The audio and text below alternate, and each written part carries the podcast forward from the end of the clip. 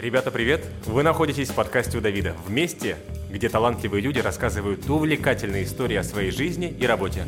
Если вы слушаете подкаст не в первый раз и он вам нравится, поставьте, пожалуйста, оценку и напишите отзыв на каком-нибудь стриминге. Это поможет другим слушателям найти истории моих гостей. Ну а мы начинаем!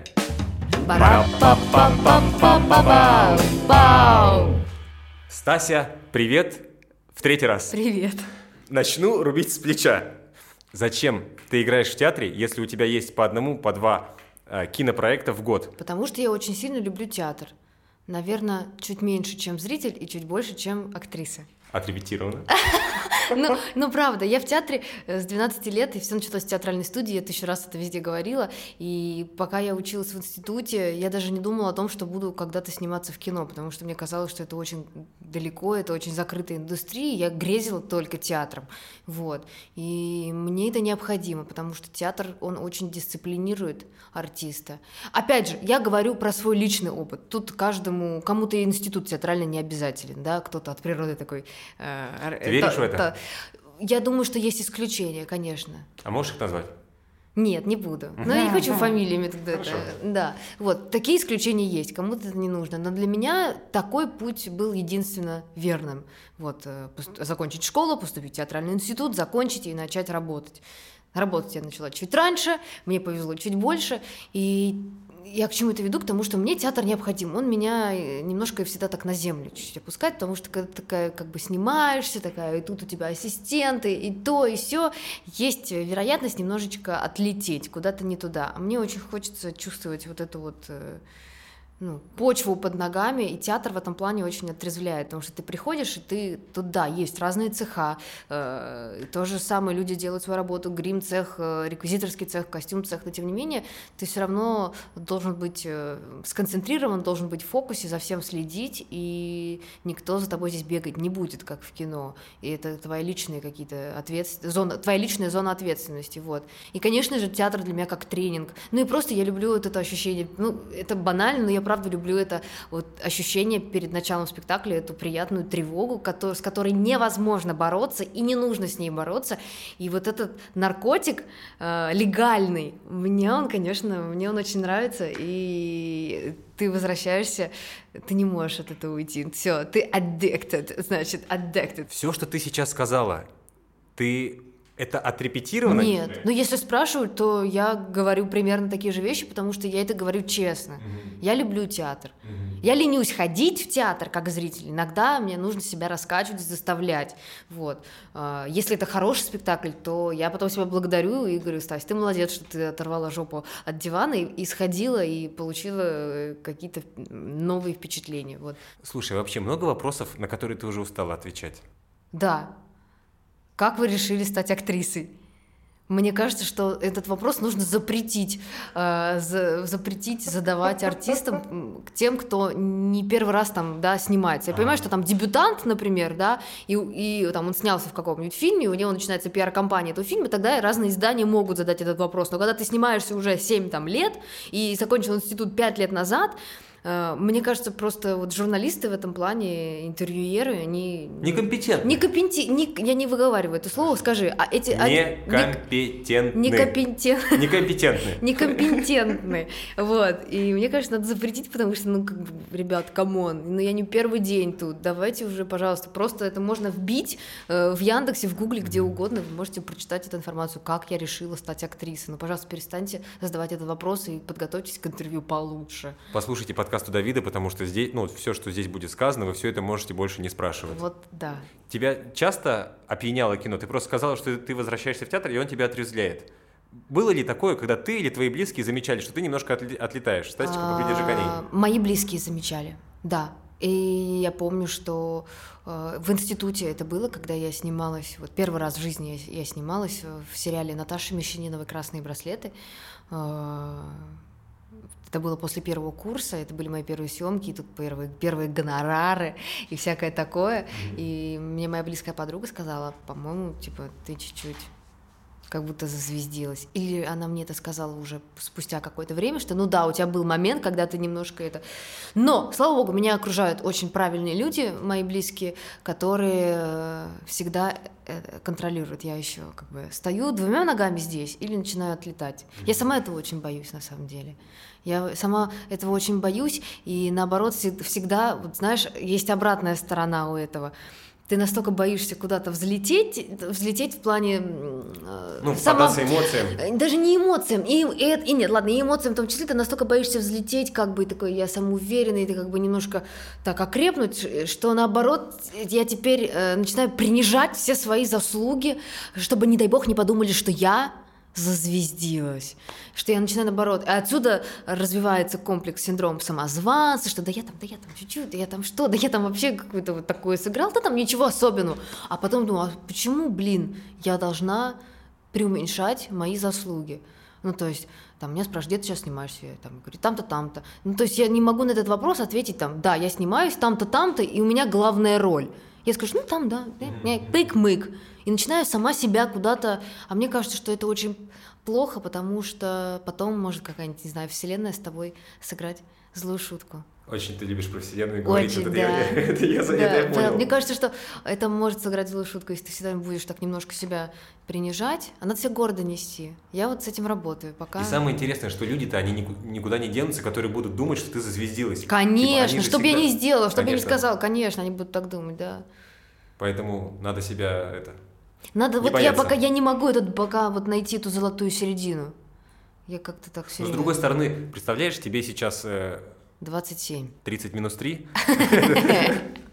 И круто, что ты сейчас это замечаешь, потому что хрен знает, сколько продолжится твоя актерская карьера еще. И если ты сейчас, там, спустя 7 лет своей кинокарьеры так думаешь, это ну, так же, понимаешь, так, так же было и про Netflix, да, с одной стороны, блин, я там одна из первых русских актрис, которая снялась э, э, на, в американском сериале на Netflix и сыграла не отрицательного персонажа, а положительного, которому зритель может испытывать какое-то э, ну, сострадание, эмпатию и так mm-hmm. далее. Ну, то есть э, таких примеров не было до меня практически, но я стесняюсь об этом говорить. Вот я сейчас это сказала, и мне прям внутренний какой-то там один из моих тараканов такой, ты что себе позволяешь, дрянь, будь скромнее. Э, возвращаемся к театру. Мне интересно, несмотря на то, что ты ленивый зритель, были ли спектакли, которые ты, на которые ты приходила как зритель, смотрел этот спектакль и думала, черт, я хочу здесь играть? Я да, хочу... было, было. Какой спектакль? А, одно из первых моих театральных впечатлений такой сознательной жизни, ну, сознательной жизни, ну, сознательного возраста, там, студенческого, назовем, да, ага. Э, не школьный, когда там в школу на экскурсию водили в театр, в театр какой-нибудь странный. Это спектакль Бутусова «Добрый человек» из Сезуана. Я видела его три раза, и для меня это такое одно из первых театральных впечатлений. И я смотрела и думала, боже, я хочу так же. Я выучила монолог Александра Урсуляк на русском и на немецком. Я выучила эту мелодию на фортепиано. И я его до сих пор, мне кажется, знаю наизусть. Не проси меня его повторять. Я не собираюсь, вот. нет, нет, Но нет, нет, я вот смотрела и думала, боже, как, как здорово, как здорово, как я хочу так же. Потом я узнала, как Бутусов способ работы, ты поняла, нет, я не хочу так же. Почему? Ну, мне не, не близок его способ работы. Мне кажется, я бы просто не выдержала, я бы через неделю сказала, я не могу. Я не могу. Ну, то есть, вот мне так не подходит. Насколько я знаю, он работает этюдным методом. Да, я не терпеть не могу этюды. Я готова выходить непосредственно на репетиции, что-то пробовать, плюс, чтобы режиссер накидывал новые какие-то обстоятельства, предлагаемые там какие-то новые задачи, и мы вместе с ним вот так вот лепили бы. Вот этот способ работы мне ближе. А этюды таскать, для меня это прям тоска, таскать тоска. Парная работа с режиссером тебе более интересна? Да, мне интересно со соавторство, сотворчество и в кино, и в театре. Угу. И кино, и театр – очаг сплетен и интриг – и я, работая в театре третий год, э, понимаю, что это не стереотип, а действительно есть в этом правда. Может быть, не такая э, обогащенная, как желтая пресса это делает, но тем не менее она есть. Э, было ли на твоем личном опыте, когда ты что-то кому-то сказала, это кто-то что-то кому-то передал третьему, и потом это аукнулось тебе неприятно? Было. И какой урок ты из этого извлекла? Поменьше болтать. Получается? Да, да, с годами тоже. Да, и поменьше вставлять свои пять копеек везде, когда тебя не спрашивают. Я начала чувствовать, это вот в процессе каких-то диалогов происходит, что я понимаю, что мой язык ведет меня немножечко не туда, и нужно сейчас остановиться. У меня прям внутри все бурлить начинает, как, как будто какие-то подсказки мне организм дает, что не надо, угу. остановись. Во-первых, ты не близкий твой друг, с которым ты сейчас говоришь, я не про тебя, не близкий, не близкий друг, с которым ты сейчас говоришь, э, и вообще э, не надо этому человеку знать там вот это. И я себя как-то стараюсь осекать, чтобы потом просто не подставляться и не подставлять кого-то еще. Я почему спрашиваю? Потому что я в этом году тоже этот урок извлек.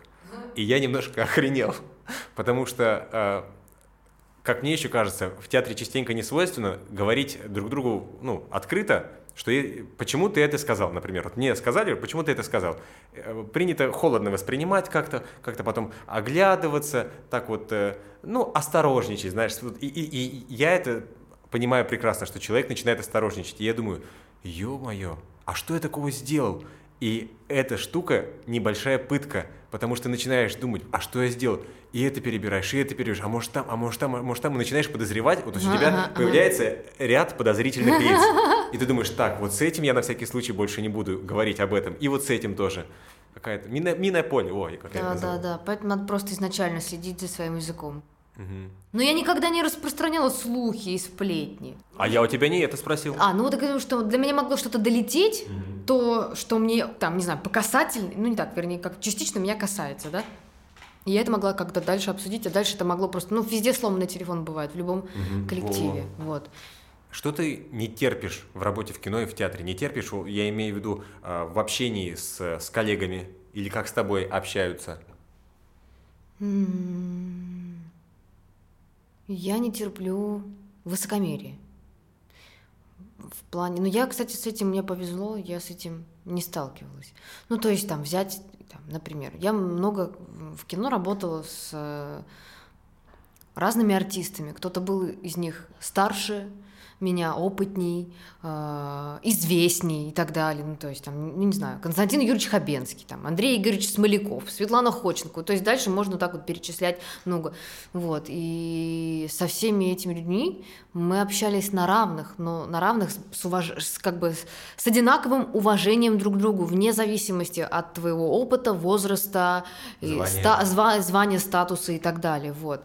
И я вот сама бы хотела дальше во взрослой жизни, я сейчас еще не считаю себя взрослой, э, во взрослой жизни вот э, так, так же общаться с молодыми артистами и так далее. Хамство не терплю, непрофессионализм. Ну, вот непрофессионализм это так вообще, конечно, звучит, но это много разных штук. Ну, хамство, мне кажется, это одно из качеств непрофессионализма, когда ну, человек да, наверное, да. Себе. Хамство, неуважение, нечистоплотность. Я не знаю, ну, то есть много вещей таких. Включают в себя, включает в себя слово непрофессионализм. Вот непрофессионализм не терплю.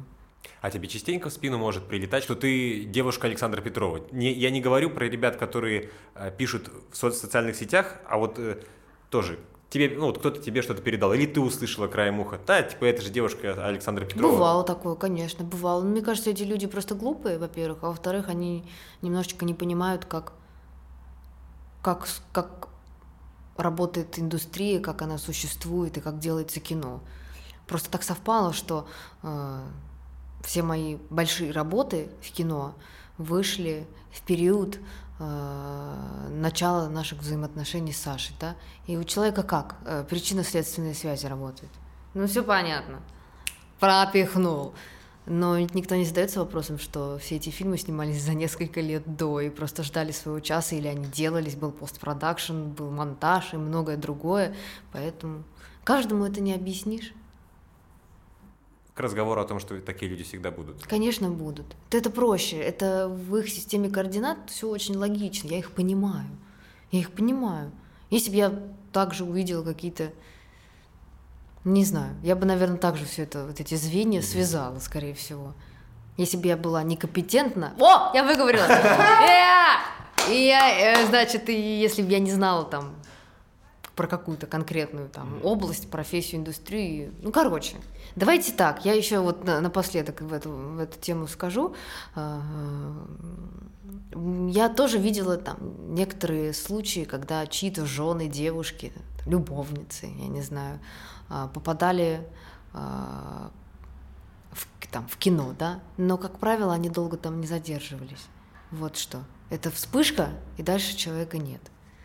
Вот и все, потому что талант, он двигатель всего. Ну да. Талант и еще куча и совокупность других факторов. Вот там трудолюбие, упорство и еще много чего другого. Один из моих гостей, актер дубляжа, он выпускник Золотовицкого, может быть, ты его знаешь. Сережа Аненков. Сережа Аненков. Он тоже про это говорил, что в дубляж не может прийти какая-нибудь там уборщица или кто-то по блату, просто потому что это станет понятно рано или поздно. Конечно, конечно, это все скрывается. Я видела такие примеры. Вот человек появился, в каком-то фильме сыграл, а потом человека дальше нет. Все равно становится понятно, как бы. Ну и сыграл, типа, плохо, знаешь. Угу. Хотя это все субъективно, как бы не буду говорить, там, плохо, хорошо, но... Ну, тут сидит две личности. У каждого есть свое мнение. Да, это правда. Вот. Проект «С холода», Netflix, ты уже про него сказала. Когда ты в нем снялась? И ты уже после этого проекта снималась в других российских проектах? Не было после него проектов. Я не год было? не снималась. А Russian Юг уже Это до... все было до, до, до, до, до, а, до, а, до. Окей. Тем не менее, вопрос не отменяет. В чем принципиальная разница кинопроизводства за рубежом и в России? Тот проект э, на Netflix, на котором работал я, он считался нишевым проектом. То есть это не значит, что это типа говно. Ага. Нет, но нишевый проект, значит, это какой-то определенный бюджет и так далее. То есть это не флагманские их проекты, там не очень странные дела, да, и так далее. Вот, поэтому я, честно говоря, Плюс я снималась в Испании, это как бы европейский продакшн. Э, я сильной разницы не почувствовала. Да, может быть, чуть собранней. Да, у них работают профсоюзы, у них не бывает переработок. В субботу и воскресенье никто не работает. Ну, то есть э, какие-то такие вот э, нюансы были. И артисты все подготовлены. Артисты у нас были из Америки, из Англии, из евро... других европейских стран, из России в том числе. Вот. Артисты все подготовлены, нет времени на раскачку, снимают быстро быстро. Ну, вот какие-то такие вещи. То есть. Mm-hmm. А в остальном похоже, потому что испанцы, мне кажется, они немножечко... Лежебоки такие. Ну, они тоже такие немножко... У нас вот русская авось есть, на котором mm-hmm. мы иногда... Который иногда является двигателем для нас, а иногда нас тащит куда-то на дно, да? Вот это магическая русская авось. А у испанцев тоже какое-то, мне кажется, есть слово, какое-нибудь определение. Они по темпераменту, мне кажется, нам похожи. Они тоже такие... Не знаю. Ну, то есть это не немцы, которые такие. Это, наверное, какие-то сейчас стереотипы про, про народы у меня начались. Ну, короче, я не работала на настоящем американском американском э, проекте с американским продакшеном в Голливуде. Такого опыта у меня не было. Наверное, там что-то отличается. Просто я думал, что... Я почему спросил? Я думал, что была... А, нет, конечно, я вспомнила самое важное для меня, что после чего я теперь не понимаю реально, как работать по-другому, а приходится. А, они снимают в хронологическом порядке. То есть вот у нас было 8 серий, мы начали снимать с первой. Но мне кажется, это исключение. Нет, очень, это, это очень частое явление в иностранных э, проектах, да, снимать в хронологическом порядке. Не везде, не везде, но это было так удобно. Ты последовательно, как и твой персонаж, то есть ты угу. идешь, идешь, идешь, ты идешь, с тобой случаются какие-то э, происшествия и то есть и так далее. А когда вот, там в России, ты, там сегодня мы финал снимаем, завтра первую сцену, все это вот так вот туда-сюда, и ты всегда должен в голове держать, а если это сериал, ты должен держать в голове все, как бы э, последовательность, все, последовательность что было до, что было после. Э, серий это, конечно, тяжело, но это как бы моя работа следить. Вообще работа артиста за этим следить, не только скрипта и супервайзера. Ага. Это артист должен за этим следить в том числе, а не просто текст болтать. Вот. Но там мне прям это покорило, думаю, вау, как круто. Да, из-за этого съемки идут чуть дольше, чуть больше, и у тебя нету такого как бы плотного там съемочного графика, если у тебя не главная роль, да, то есть ты, я могла сниматься там два дня подряд, потом две недели отдыхать, потом опять три дня отсняться, один день отдыхать, потом там еще, ну то есть, а в, здесь я так вот подряд-подряд, чуть ли не на пятидневке. Ты ведешь дневник роли или делаешь какие-то пометки на сценарии, или ты все держишь в голове? Очень э, многое помещается в голове, но и что-то нет, пометки, вопросы, это все, конечно, я пишу себе, записываю в, блокноты, в заметки, вот, и всегда с собой таскаю, вот сейчас на проекте, у меня всегда с собой э, мой блокнот, где у меня выписаны все сцены, как бы, и плюс у меня такой, я себе сделала либретто, по каждой серии, mm. как бы каждую, се... каждую сцену в каждой серии расписала просто каким-нибудь кодовым словом или там какой-то короткой фразой, чтобы точно ориентироваться, что было до, что было после. Такое для меня как бы такой путеводитель. Вот. Про хронологическую последовательность есть прикольная ну, байка, история. В 70-х, кажется, вышел фильм с Аль Пачино. Забыл, как называется. Он играет там копа. И из-за того, что у него борода, и он волосатый, mm а потом он как бы э, лишается бороды и волос, снимали в обратном порядке все сцены. Ему потихоньку подрезали э, бороду и подрезали волосы. Круто, это тоже круто. Но это вот для артиста, вообще для артиста мне кажется, это смерть просто, когда первый всеобщий день тебе нужно играть в финал. Mm-hmm. Это ужасно. А это такой ну, достаточно У меня такое было на «Быке». Я играла финальную, одну из финальных сцен. Э, если ты смотрел, ты смотрел в кино... Ресторане? Не в ресторане, слава богу, нет. Э, я играла сразу же, вот первая сцена, первый мой съемочный день, меня один из бандитов, значит, держит мне нож. Ой. Э, в конце фильма держит нож у меня около рта. И я ему говорю, сдохните вы все свиньи поганые. И это первый день, первый съемочный день, я еще и голая должна быть, все сразу думаю, ё за что? Просто за что? А потом после этого мне нужно как-то начать играть с самого начала. Вот такое я не люблю, но приходится иногда. Вот. Но если нас слушают режиссеры планирования и вторые, пожалуйста. Но это же влияет, ну, не знаю, насколько это влияет на качество выпускаемого продукта там фильма, но для артистов, мне кажется, это важно. Вот. Если вы нас хоть чуть-чуть любите, пожалуйста. Ну, ну спланируйте вы так, деньги чтобы... они любят больше. Да деньги, да, сложности, там много, это совокупность факторов, и деньги, локации, и бюджеты и так далее, и занятость артистов, это все понятно, вот. Но, пожалуйста, по возможности. Вот насчет «Быка», это вот такой, знаешь, фильм, в кинотеатре мы его смотрели с друзьями, и я помню, что я в тебя как героиню влюбился. Ой, приятно. И в Борисова влюбился.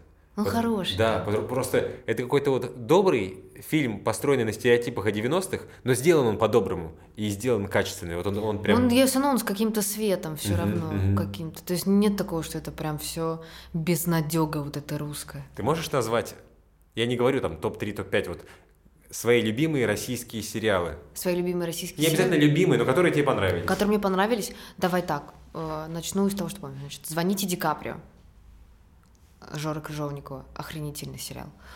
А, значит, если э, в жанре такой как бы плюс-минус комедии, значит, «Домашний арест». Очень хорошо он мне зашел. Третий, значит, э, мне понравились чики, я думаю, как и многим. А, ну, правда, там невозможно в них, девчонок, mm-hmm. не, не влюбиться вообще во всех персонажей. Чики, э, Эдуарда Аганесяна. И из последнего, то, что мне очень понравилось, я вообще считаю, что это один из лучших сериалов 21 года, не века, 21 года, это контейнер. Мне он очень Якишина? Зашел. Да, mm-hmm. контейнер. Очень круто. Во-первых, тема интересна, во-вторых, правда, сценарный и вообще целиком мне он очень понравился.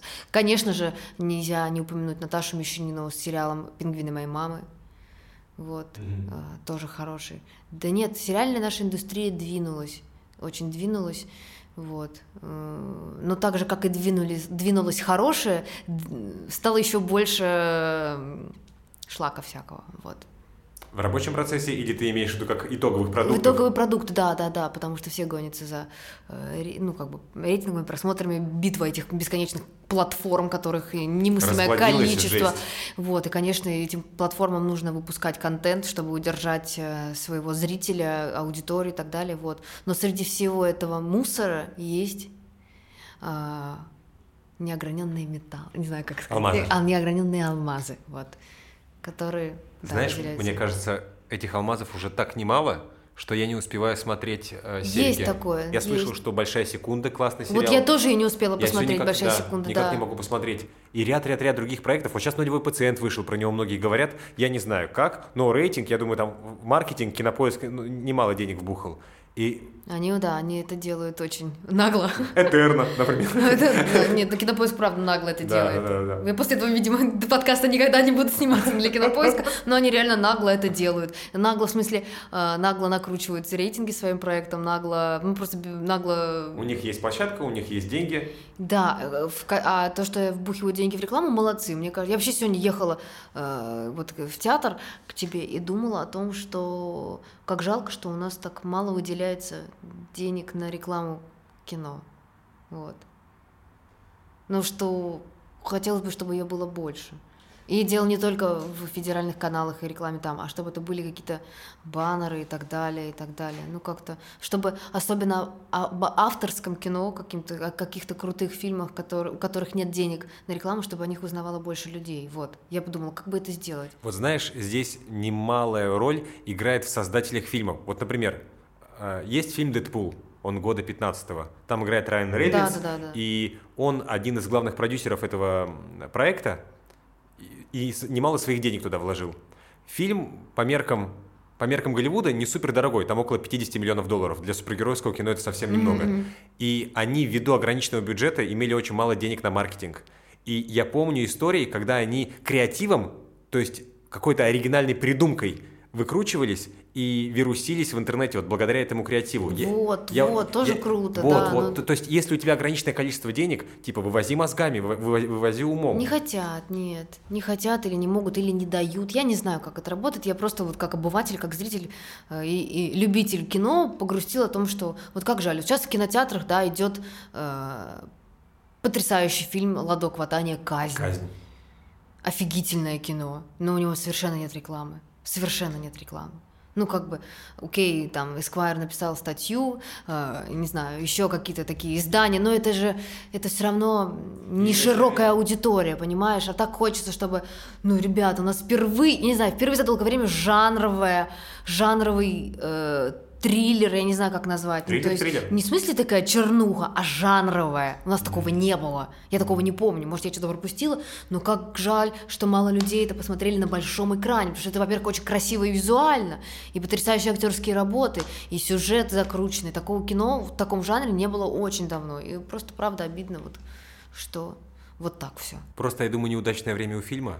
И это в том, в том числе. Хотя, с другой стороны, сейчас такое время, когда люди тоже хотят проживать совместный опыт, неважно какой это, грустный, веселый и так далее, и театр, кино, и мероприятия. Это так, у меня так было с днем рождения. Я боялась отмечать день рождения, и но все мои друзья успокоили меня и сказали, что сейчас люди с таким большим удовольствием ходят на все вечеринки, праздники и дни рождения, что я боялась, что никто не придет, и вообще всем это не надо, и мне не надо, и надо как-то сейчас куда-то спрятаться на дно, залечь, молчать, не молчать, я не знаю, ну, короче, испариться. Нет, наоборот. Оказывается, вот это вот так работает, что людям хочется куда-то переключаться. Неважно, театр, кино, музей, выставки, вечеринки, бары, другой досуг. Думаю, я в ближайшее время посмотрю «Казнь». Просто я с большим уважением... Она сегодняшнего дня вышла на всех платформах. Вот. Я видела вот... Э, Спасибо тебе большое. Потому что я очень уважаю Ладо и mm, да. его клипы. Я обожаю его клип. А это, ну, я и, Иуду, наверное, раз пять пересматривал. И я, и я. Даже после того, как его запретили, запретили да, да. даже еще больше начала смотреть. Да, да это правда. Он, да, какой-то уникальный человек, очень талантливый. Угу. Я все, я как раз-таки во времена его клипов я думала, когда этот человек придет в кино, когда. Вот пришел, я очень рада, что у него такой дебют случился. Для дебюта это, ну как бы, не знаю. Хочу сделать э, небольшой комплимент кинопоиску, потому что благодаря им я смотрю онлайн легально. У меня есть подписка на Яндекс Плюс, да, и, да. и мне очень нравится этот кино, ну, как бы их онлайн-сервис. То есть мне не нравятся их проекты, но что они предоставляют такую возможность смотреть другие кинчики, спасибо им большое. Да, это круто, да, согласна. Возвращаясь к одному из названий, которое ты вначале сказала, э, «Звоните Ди Каприо», мне тоже понравился этот серик, и я не ожидал, что это может быть так, когда это там уже почти три года, наверное, прошло, если не три. Жора Крыжовников. А, в нескольких интервью ты говорила, что тебе вообще нравятся кинчики, которые снимает Крыжовников. Да, хотя в разных жанрах человек работает, и мне все нравится. Вот неприятно это осознавать, но на меня повлияло мнение Бэткомедиана по поводу Крыжовникова. Это вот как раз то, что Бэткомедиану я не простила. Два обзора я ему не простила. Звягинцев и Крыжовников. Я думаю, не надо лезть туда чувак. Хотя я смотрела все остальные вообще, как бы я люблю смотреть его обзоры, они не влияют как раз-таки, вот как ты сказала, на меня не влияет его отношения? Его отношения, да. И как бы я, как правило, обзоры смотрю после того, как я посмотрела э, кино. Угу. Вот. Но тут я с ним была категорически не согласна, но это его право, короче. Пускай. Чем тебе нравятся кинчики Жоры Кружовникова?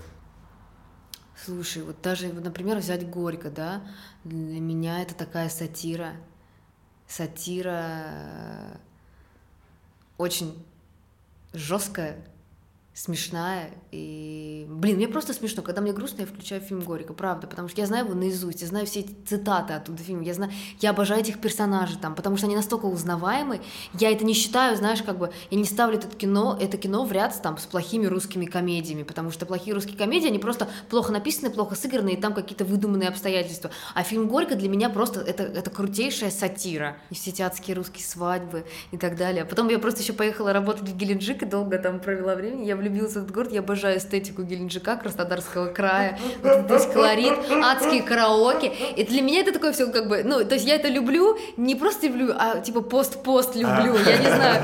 Я прям умиляюсь, насколько искренне там все это происходит, что ты идешь, мимо какого-нибудь бара под открытым небом, и там вот это, так вот лампа, вот эта штука крутится, которая да, с синими, да, фиолетовыми, да. розовыми. На нее свет светит, и она отсвечивает. Нет, не зеркальная, а которая такая вот, типа, штука, которая синие, розовыми, а, желтыми все, лампочками, все, и да. пол она, и стены ага, делает, ага. типа, разноцветным, и полупустой какой-то этот, этот бар, и, а человек микрофон вот так вот, вот поет. И там где-то голый мужик в тапочках сидит. Да, это, это удивительно, и он это очень здорово все, конечно, показывает. Я, правда, я могу э, про Горько очень долго говорить, я видела его тысячу раз, реально. Охренеть. Ну, то есть посмотри, если тебе как бы, посмотри на этот фильм под другим углом просто. Угу. Как воспри, восприми это как сатиру над всем этим, а не, типа, ты показать, э, снять тупую, очередную тупую русскую комедию. Ты, ты искренне, э, как, ну не то, что кайфуешь, смеешься ну, не зло смеешься над тем, что ты видишь и вот про эту иллюминацию, про которую ты сказала, и про это караоке. Не зло. В том-то дело, я восхищаюсь. Я восхищаюсь то, что это есть, и оно такое настоящее. Это жизнь. Угу. Не которая на Патриках жизнь, а вот она жизнь.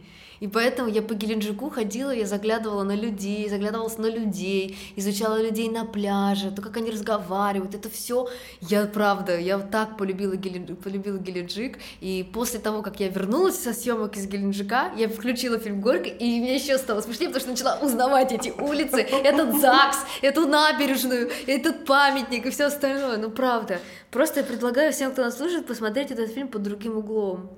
Ну я и, причем... и на Геленджик тоже по другим углом Геленджик, посмотреть. Геленджик полюбила тоже, да, вот прям, прям хоть час просто. Пройди тетенька меня с кукурузой горячей, я вообще... Мне Знаешь, больше ничего не надо. Прикол, что у тебя есть э, воз... ну, ты можешь сравнить, например, Нью-Йорк с Геленджиком. Да. Или там... И мне везде хорошо, ты знаешь, да, да. одинаково, как бы. Мне везде хорошо, просто это разный опыт, разные впечатления, но и там, и там мне было хорошо.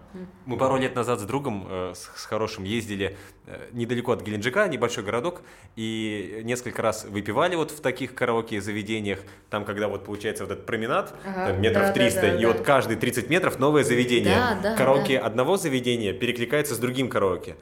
И вот мы смотрим, и там семью, там вот прям серьезно сидят семью, там, знаешь, пять человек, там, три ребенка, мать, отец, вот, или бабушка с ними еще какая-нибудь. И мы такие с ним смотрим, да ну нахер, вот чтобы мы в своем возрасте, там, лет 30-40 поехали в Геленджик, это я так говорил. А он говорит, а чё? А может серьезно бахнем как-нибудь? То есть у нас вот, уже будут вот. деньги. Ну это же по приколу, типа, а чё нет-то? Вот и я также начала по приколу, а потом, когда все туристы уехали оттуда в конце августа, я осталась работать, я поняла вообще, я, для меня город заново просто открылся, mm. потому что он стал настолько теплым, уютным, э, чистым, я не знаю. Вот когда вот толпа уехала mm-hmm. к первому сентября все на работу, на учебу, там так хорошо стало. Mm-hmm. Там есть санаторий Красная Талка. Туда можно ходить, не обязательно там в стационаре лежать.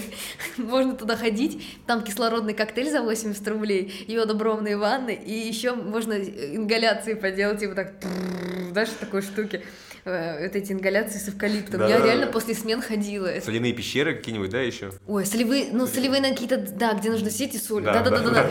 Короче, там все такое дешевое, думаю, боже мой, я попала в рай, просто можно мне тут э, квартиру. Я даже подумала, что я бы хотела в Геленджик переехать на старости лет, купить там квартиру и жить. А там и горы, и море, там все есть. И чебуреки, и, и, и кукуруза на и пляже. И собаки, и кошки. Главное, что если отойти на 20 минут а, влево от центрального пляжа, там начнется галька mm-hmm. и песок, ой, песок, галька и вода цвета, э, как где-нибудь в Греции или в Хорватии или в Черногории, вот Средиземное море просто.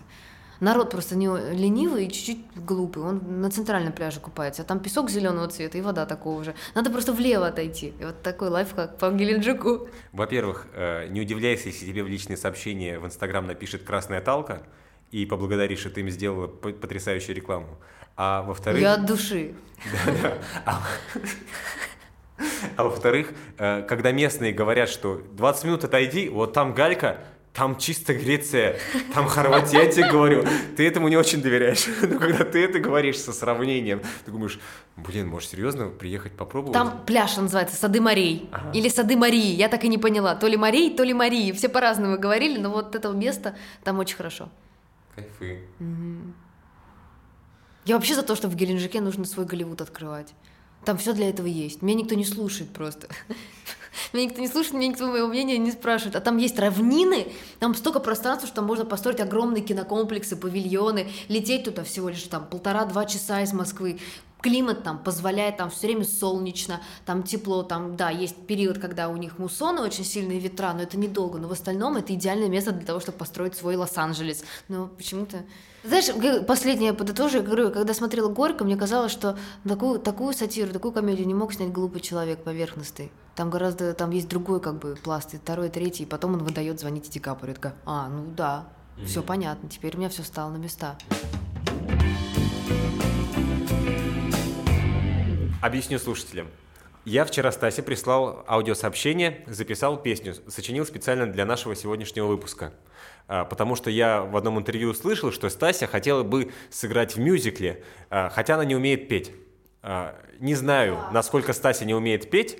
У меня есть слух, но я не умею пользоваться голосом. Вот так. У меня генетически сложилось, что у меня идеальный слух от моих родителей, потому что мой папа музыкант, композитор и мама закончила музыкальную школу. Папа консерваторию закончил, который недалеко от нашего театра находится. Вот. Вот. Это просто генетика. Но петь я не научилась. Наверное, ты все-таки не научилась, а не умеешь. Ты можешь научиться. Я могу научиться, да, просто ни- ни- никогда серьезно этим не занималась. Вот. Может быть, для каких-то продюсеров, там, шоураннеров, наша сегодняшняя, сегодняшняя песенка будет небольшим толчком, чтобы сочинить историю специально для Стаси, чтобы она снялась наконец-то в мюзикле, осуществила свою мечту. Да. Вот. Будет у нас сейчас небольшой трамплинчик. Чтобы нас сняли такую, как бы, не на не La La Land, а вот чтобы было как с таким размахом, как стиляги, только про сегодняшнюю Москву. Вот, вот, вот. Вот про да. сегодняшнюю Москву не про все плохое, что происходит, Мгм. да, не про сегодняшний контекст, а про то, что в ней есть хорошее. Ну, все-таки мюзикл подразумевает драму, здесь может быть какая-то драма Мюзикл такая. подразумевает драму. Я думаю, да. Ну, вот ты хорошо, извини. Да, А, нет, La La конечно, Land, такие мюзиклы La La интересны. Да, да, да. La La Land для меня это большая драма, Да. а не легкое увлекательное Конечно. кино попкорн. Да. Там же концовка просто с ума сводит. Да и не только концовка, там, ну, короче, Да. сейчас мы опять это надолго уйдем. Да, так вот, э, я, я, я, предст- я- не представил себе какую-то сцену и какой-то, ну, такой, такой вот э, сценарий, поч- а, почему эта песня могла возникнуть. Ну вот почему-то мы ее сейчас попробуем спеть. Какой кошмар. Я сейчас сначала гитару настрою. Давай. А у тебя никогда не было желания э, пойти на вокал? Да, было желание. У меня синдром отложенной, жи- от- отложенной жизни. Я все время думаю, ну, я потом как-нибудь. Ты не шутишь? Я не шучу. Я все время хочу, и никак не это. Мне, мне, знаешь, что, мне, мне два года назад Саша на день рождения подарил э, диджейский пульт. Потому что у меня было желание не стать диджеем, нет, научиться сводить музыку, потому что я очень люблю это делать и замечаю, я очень люблю видеть, э, короче, из, из странных хобби. Я люблю замеч- там какую-то песню услышать, а потом вспомнить, на какую песню она похожа. И между собой как бы я их свела, типа, чтобы был какой-то классный переход из одной в другую, типа, и так далее. И Ну, я... в смысле, не, не в голове свела, а ты В, не- гол- в голове, я, программе. А, в, ну, в голове свела, да. И я все думала, что надо было это. И в плюс на всех домашних вечеринках и так далее всегда за музыку отвечаю я. Вот. И мне подарили диджейский пульт, и я никак не, не распакую его. Мне ужасно стыдно. Мне ужасно стыдно. Я все время хочу, но все время нет на это подходящего момента. И это, это вот бесит, удручает меня очень. Потому что я это хочу для себя делать. И однажды, типа, я соберу свою вечеринку, своих друзей, как бы, будь там, мое там, мое, 30, мой, мое 30-летие, например. Я сама сыграю свой диджей-сет. Мне не нужно это монетизировать, мне не нужно из этого делать какой-то, типа, диджей-актриса Стася Милославская. Нет! Это чисто как хобби, хочется просто вот этим заниматься, мне это интересно. Но я боюсь этих, блин, этих штучек подкручивать там и так далее. Вчера увидел э, граффити такое, типа, а, и там написано, если ты думаешь, что время когда-то придет, то оно только уходит. Вот, а, Давид! Это ужасно. Так, вот тебе текст. А, Я дав- не помню мелодию. Я тебе сейчас спою, давай я сейчас спою, Давай. а потом попробуем, э, попробуешь ты спеть, а я сыграть. Ужасно. Убежал. убежал поезд. Это очень высоко. Ладно, нет, это только первая строчка. вот, Давай вот. дальше. Подожди, вот своим голосом скажи, убежал поезд. Убежал поезд. Вот попробуй вот так. Убежал Поезд он понес новость, как, как живется здесь.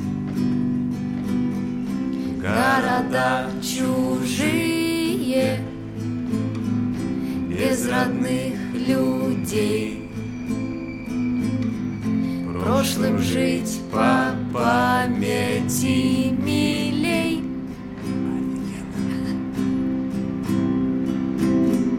Перестану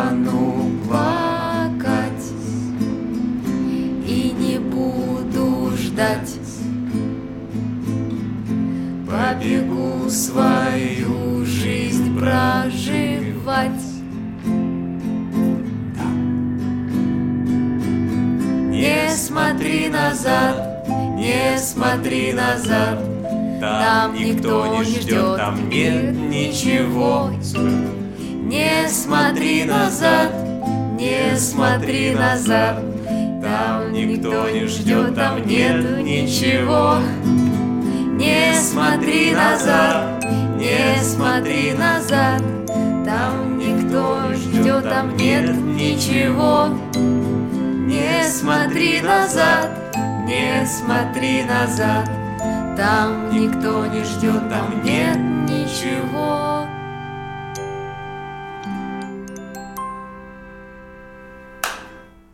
Видишь, я могу строить голоса, ну, то есть я слышу. Это- я, это я очень слышу круто. гармонию, слышу музыку. Так, я не понял, ты почему говоришь, что не умеешь петь? Да потому что я не, я, я да не умею я петь. Ты однажды ходила пробоваться в мюзикл «Стиляги» с песней «До свидания, мама».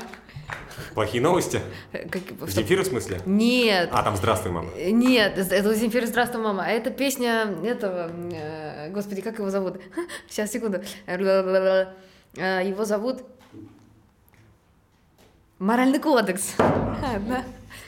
Который... да, не буду повторять, не проси. Короче, я, я думал, что мы сейчас с Это тобой был сделаем... позор, я просто сказала, что хотела сказать, что это был позор. В нациях, да, ты ходила? Да, да, да. Я думал, мы сейчас с тобой поем «Черновик», но мне показалось, мы с тобой так спонтанно смогли сразу же сделать это прикольно. Ну и да, я там мне что-то кажется, что в этом есть какая-то жизнь. Это не отрепетированная какая-то Абсолютно. история. Так и песня тоже, она ведь так у тебя родилась э, случайно. Мгм.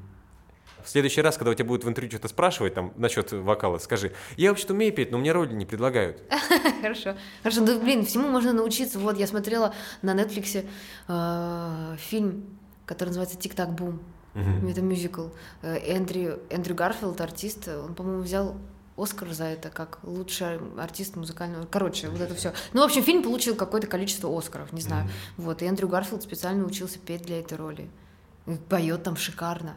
И по-актерски, и музыкально, и все сразу. А для Человека-паука он специально паутину из рук научился ну, вообще. Человек-оркестр. Мгм, красавчик Медь. человек.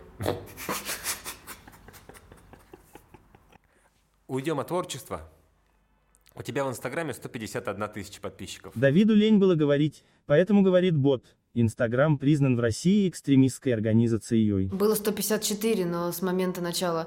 э, 20 24 февраля? 24 февраля, да. э, какое-то количество людей ушли. Им не понравились мои посты. Им, и то, что я пишу. Ну, пошли вы в жопу. А, так вот, меж- между строк скажу мое мнение. Такие, ну, я не... Слово, которым это все называется, я называть не буду. Я скажу кризисные моменты. Они могут быть не обязательно такого масштаба.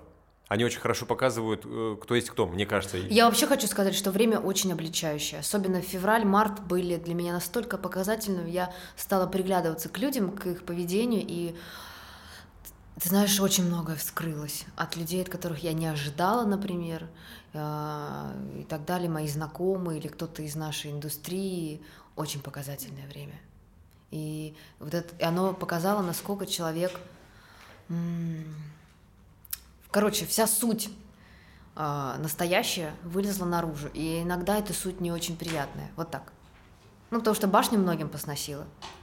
Я понимаю, что это эмоции, все имеют право на эмоции, да, но тем не менее, если человек воспитан, образован, занимается своим духовным развитием и, не знаю, он э, добрый, честный и с большим сердцем, и со светлой душой, наверное, так, то э, так бы башню не сносила, и такие гадости наружу бы не вылезали.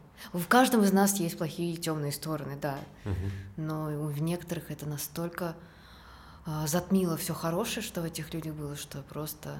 Я сейчас не про позицию людей, я сейчас не про позицию, а именно про то, какая у них всплыла риторика, как, как, какая у них всплыла риторика, во-первых, сколько из них полезло гадости, желчи, грязи какой-то. Ну, короче, время обличительное.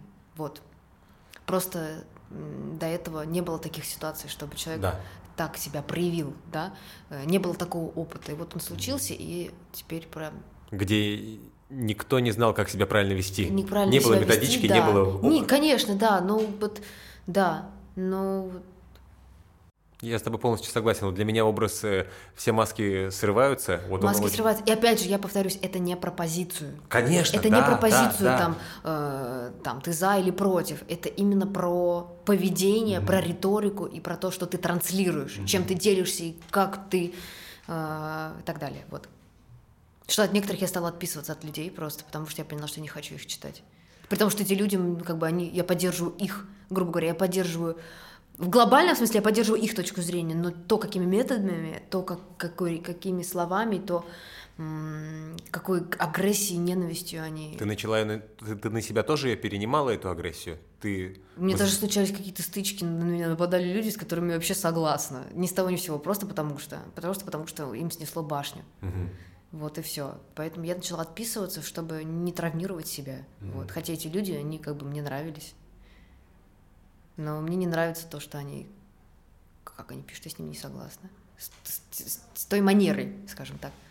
Прикольно, мы вырулили. Я хотел вообще на самом деле позже про это спросить, и, и я дополню, чуть по, уточню чуть попозже у тебя про это. У тебя в Инстаграме 100, не 154 тысячи, а 151 сейчас подписчиков. Пользовалась ли ты своей медийностью так, что помогала какому-то человеку, какой-то организации, может быть, которую ты раз. даже не знаешь? Много раз. А ты можешь какой-нибудь из э, случаев рассказать? Например, ну слушай, элементарно пристраивание котят.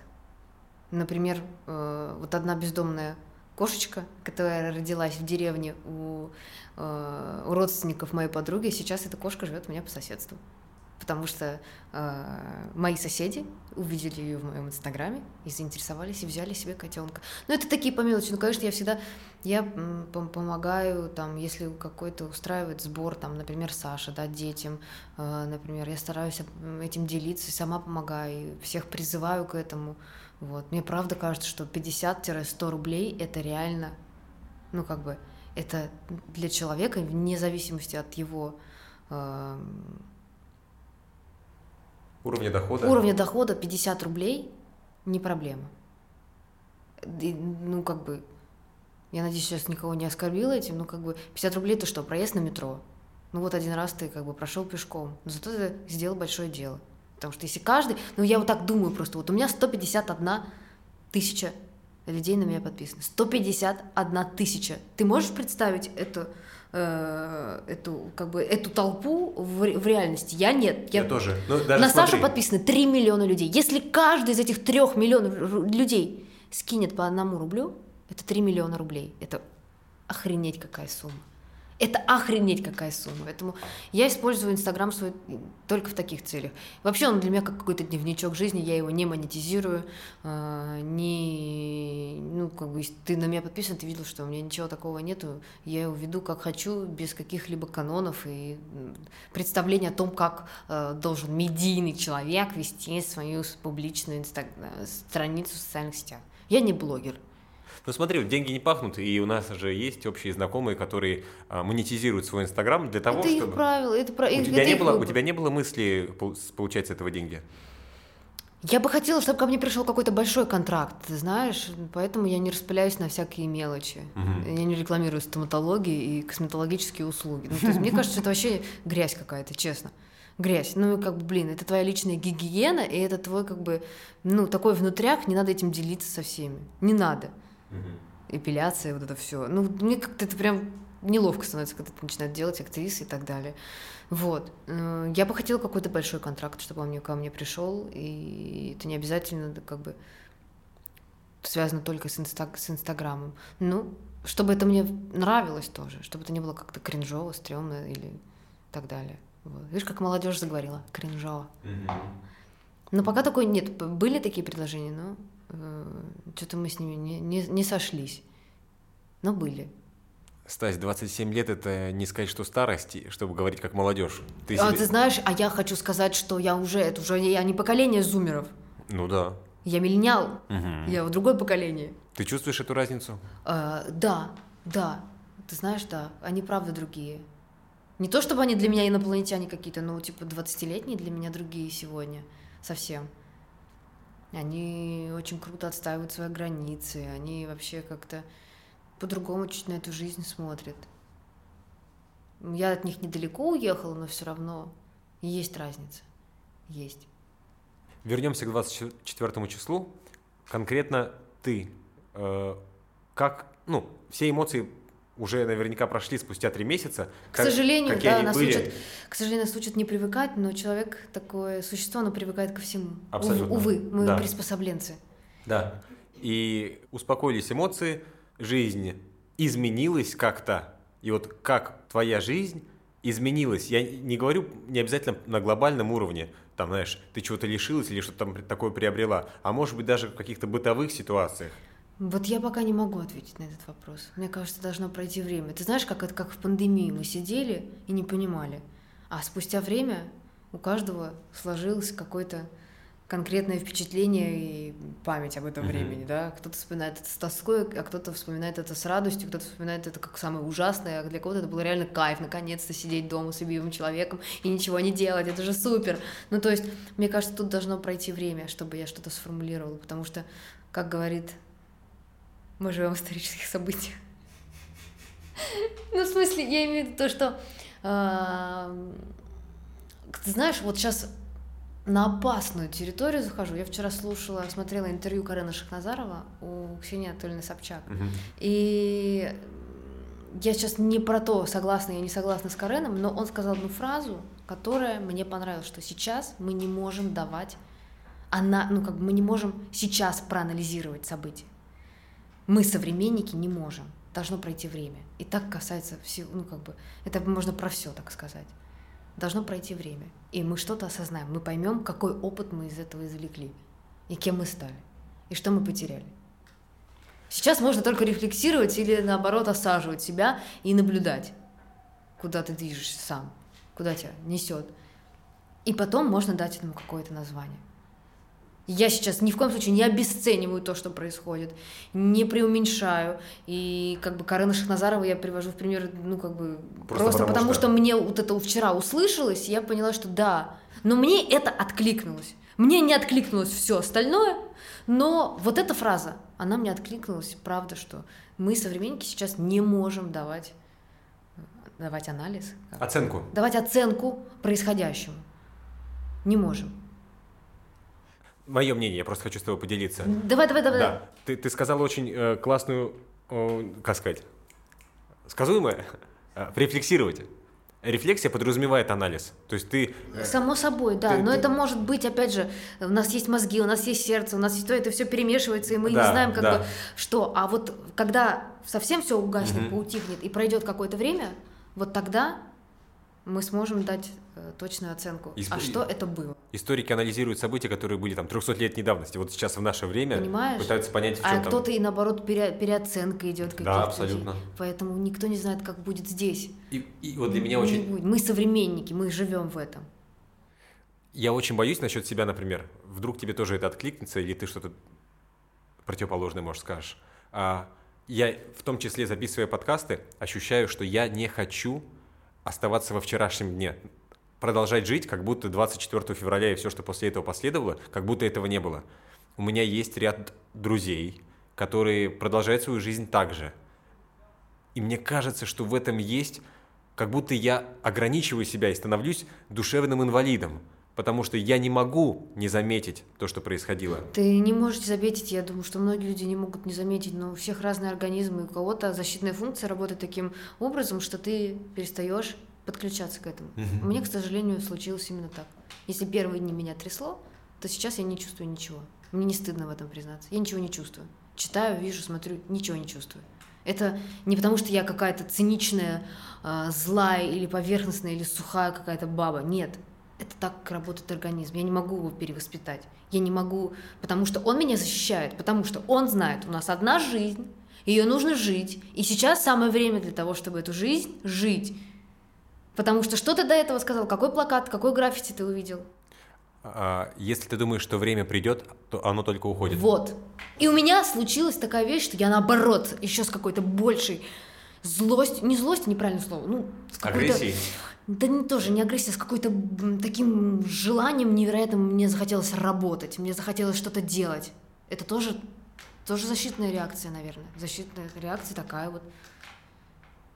Именно поэтому мы, мы сейчас здесь сидим. У меня то же самое желание возникло, и вот э, так-то все получилось. Опять же, не потому, что мы какие-то типа, да, нам вообще на все насрать, мы как бы вот наш фокус внимания вот такой, мы эти шторки как бы вот так. Нет, все я вижу, я все чу, как бы я все вижу, я все понимаю, но я не могу сидеть дома, занавесить шторы и страдать. Я не могу, ну как бы, я не могу себе этого позволить. Потому что потом я буду об этом жалеть. И от моих страданий, как я сижу, страдаю с задернутыми шторами, никому легче не станет. Никому, никому полезного я не сделаю. Я могу сделать полезное только э, то, что я умею делать по специальности. Кому-то это, может быть, окажется полезным. Не знаю кому. Твоим зрителям, Возможно. твоим близким. Моим близким точно. А это для меня все равно выше всего остального. О чем ты мечтаешь, Тась? Не о работе. А то, послушав твои интервью, я понимаю, что ты о работе... трудоголик? Да. О чем я мечтаю? Наверное, о том, о чем мечтают сейчас все. Мне кажется, что мои родители и родители ребят там, наших с тобой сверстников, они не для этого нас рожали. Не для этого они заводили детей. Они уже все прошли. Вот это вот. И прошли хуже, и хочется. Ну, правда, так банально, но правда хочется мира во всем мире. Просто хочется открытых границ, а, И вот тут опять вернусь к Карену Шахназарову, что я с ним не согласна категорически. Он говорил про новое поколение, его Ксения Анатольевна спросила про новое поколение, про то, что типа, блин, ну мы к этому не готовы, мы, мы хотим просто жить, работать, кайфовать. Он сказал, ну тогда я вас разочарую. Жизнь, она сложнее, типа, и нужно напрягаться. И если вы не хотите напрягаться, типа, ну как бы, это, это, это ваши проблемы. Потому что э, мир гораздо жестче. Окей, жестче, да, но до 24 числа я особо не напрягалась. Я привыкла напрягаться только по работе, на работе, в удовольствие. Во всем остальном я хочу, я хочу, чтобы было спокойно, я хочу, чтобы было безопасно, я хочу путешествовать, я хочу открытые границы, я не хочу летать на перекладных. Я хочу, чтобы мир был открыт и в э, к- к- каждому человеку, и вне зависимости от его принадлежности какой-то стране, национальности и так далее. Просто хочу, чтобы был мир открыт. И чтобы было в нем спокойно. И это вот забавно, не забавно, вернее, вот несколько лет назад мы с моими друзьями сидели на кухне и размышляли, что выпадет на нас. Потому что каждое поколение что-то переживает. И мы размышляли, ну что это будет? Может, это да не, а может, это да не, невозможно, ты чего, не. И случилось все из того, что как бы, что про то, про что мы говорили, что это невозможно. Ну, если тебе Карен Шахназаров напишет в Инстаграме... О, что- он не, у него, у него нету социальных сетей. Нету? Нет. Жди письма по почте России. Э, Стася, На Мосфильмы больше не, не ездок. А прикинь, вот наш подкаст послушают и дойдут только до первой цитаты Шахназаров, скажут, все понятно. А там в конце была вторая, где говорю, что я с ним не согласна. Как вот я, он там говорил про молодое поколение, вот я молодое поколение, про которое он говорил, я ему отвечаю, грубо говоря. Да, и все, и скажет, она... Блиц. Давай. Какую эмоцию ты испытываешь чаще всего в последнее время? Удивление. Удивление. э, не всегда как бы со знаком плюс. Удивление. Чем талантливое кино отличается от неталантливого? Вкусом. Это Блиц, я не обязана вам ничего объяснять. Интерпретируйте, как хотите. А если я попрошу тебя объяснить? Вкусом. Ну, я имею в виду и про вкус, который есть у режиссера, постановщика, у художника, у оператора и так далее, у сценариста. Вкус, стиль, чувство такта. Не знаю, много в совокупность всего. Вкус.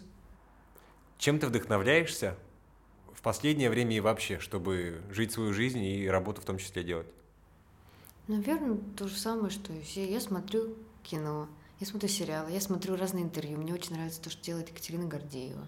Да, это как раз-таки не тот случай, чтобы посмотреть и отвлечься, но мне нравится ее работа, и мне нравится она как, как журналист. Вот. Смотрю сериалы кино, встречаюсь с друзьями и работаю. Вообще работа, конечно, очень спасает. Просто ты упахиваешься, приходишь домой, ешь и спишь. Все. Но упахиваешься в радость. Я очень люблю работать. Очень люблю. Я год не снималась, я опять дорвалась просто. Поэтому, да, очень все это вовремя подвернулось. Это я про кино.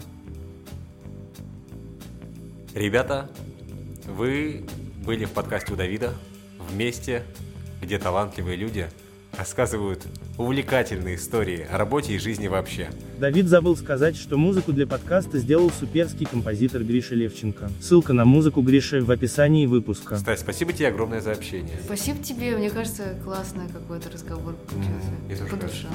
Как-то очень. Живо! Тут будет вспышка, ты не удивляйся, он без вспышки не фотографирует. Хорошо.